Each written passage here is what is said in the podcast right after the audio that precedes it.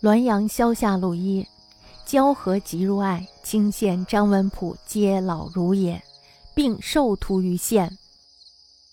这个故事呢，讲的是交河的吉如爱，还有就是清县的张文普，这两个人呢都是老儒生了，并且呢一同在县县教学生。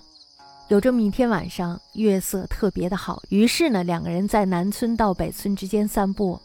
走着走着呢，他们两个人就走得离学馆远了一些。大家都知道，那时候我们是处在一个农耕文化上的，所以呢那时候荒郊野外还是比较荒凉的，到处都是田野，是吧？所以呢，在荒野上既寂静又萧肃，而且呢草木丛生。这时候呢，这两个老人他们心里头就有一些害怕了。张文溥呢，这时候就说了：“说坟墓之中有鬼，怎么可以久留？”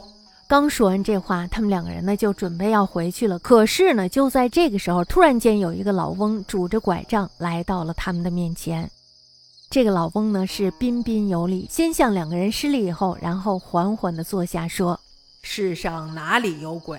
难道没有听过阮瞻的论述吗？二位是读书人，怎么能够听信佛家的胡说八道呢？那么接着呢，这个老翁他就阐述了宋代程朱学派关于阴阳二气消长的理论，并且呢讲解通达，论证明确，条理清楚，文辞流畅。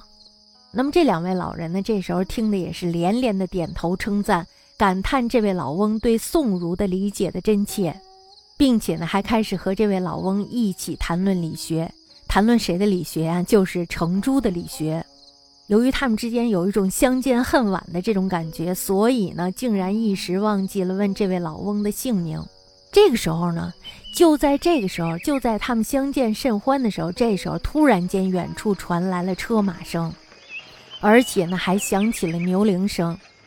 那么大家要知道，这时候是什么时间了呀？大约早晨四点钟。也就是说，早晨四点钟的时候，农人们已经开始起床了，而且呢，开始干活了。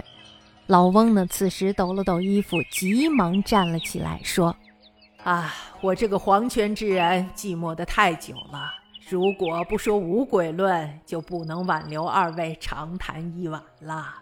现在马上就要分手了，实话相告。”望二位切勿惊讶，切不要认为我是在有意的捉弄你们。于是呢，就给这两位老人作揖行礼。可是呢，就在一弯腰、一抬头的眨眼之间，这位老翁消失不见了。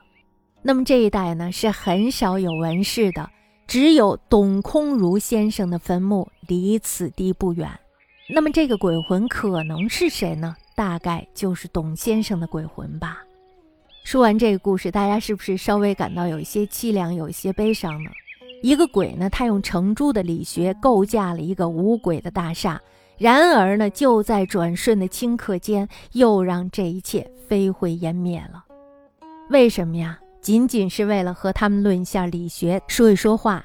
那么在此呢，大家就会想，为什么纪晓岚他会说这件事儿呢？大家知道这个程朱理学呢，它是一种专求内圣的经世路线，也就是说呢，它是崇尚礼仪不崇尚权谋的治私趋向。它是将这个传统的儒学的先义后利发展成了片面的重义轻利的观念。大家想一下，张载说的“为天地立心，为生民立命”，还有顾炎武他说的“天下兴亡，匹夫有责”，这些呢，其实都是受了程朱理学的影响。程朱理学呢，它与心学是相对的。他认为理是万物的起源，以及呢万物之所以然，必有一个理字。而且呢，通过推究事物的道理，也就是一个格物的过程，可以达到认识真理的目的，也就是致知。格物致知。那么这个故事呢，出现在纪晓岚的《阅微草堂》中。我们呢就不免要问一个为什么？程朱理学呢，它作为当时政治环境下最主要的一个理学，尤其呢，它特别的受帝王的推崇。为什么它会受帝王的推崇呀？这就是因为那时候大家都知道是以儒为核心，而这个程朱理学呢，它作为儒家思想的独特的一脉，更是有效的为帝王的统治保驾护航。但是呢，纪晓岚他却对程朱的理学抱着怀疑，甚至是激烈的讽刺，还有批判的态度。可是大家想，他作为一个位高权重的人，也就是说呢，他作为一个大学士来说，他能不能把这一切都说出来？他是不能说的，因为他要说了的话，他会颠覆当时皇帝的那个统治，是吧？所以呢，他的言论必须是正道的。那么他是绝对不能批判程朱理学的。那么这时候呢，我们就在阅微草堂中看到了这个鬼用程朱的理学构架了这个五鬼的大厦，然后顷刻间呢又将它颠覆了，是吧？所以呢，我们看到的这篇文章，其实它带着一种深切的悲伤、滑稽，甚至呢可以说是讽刺意味的一个故事。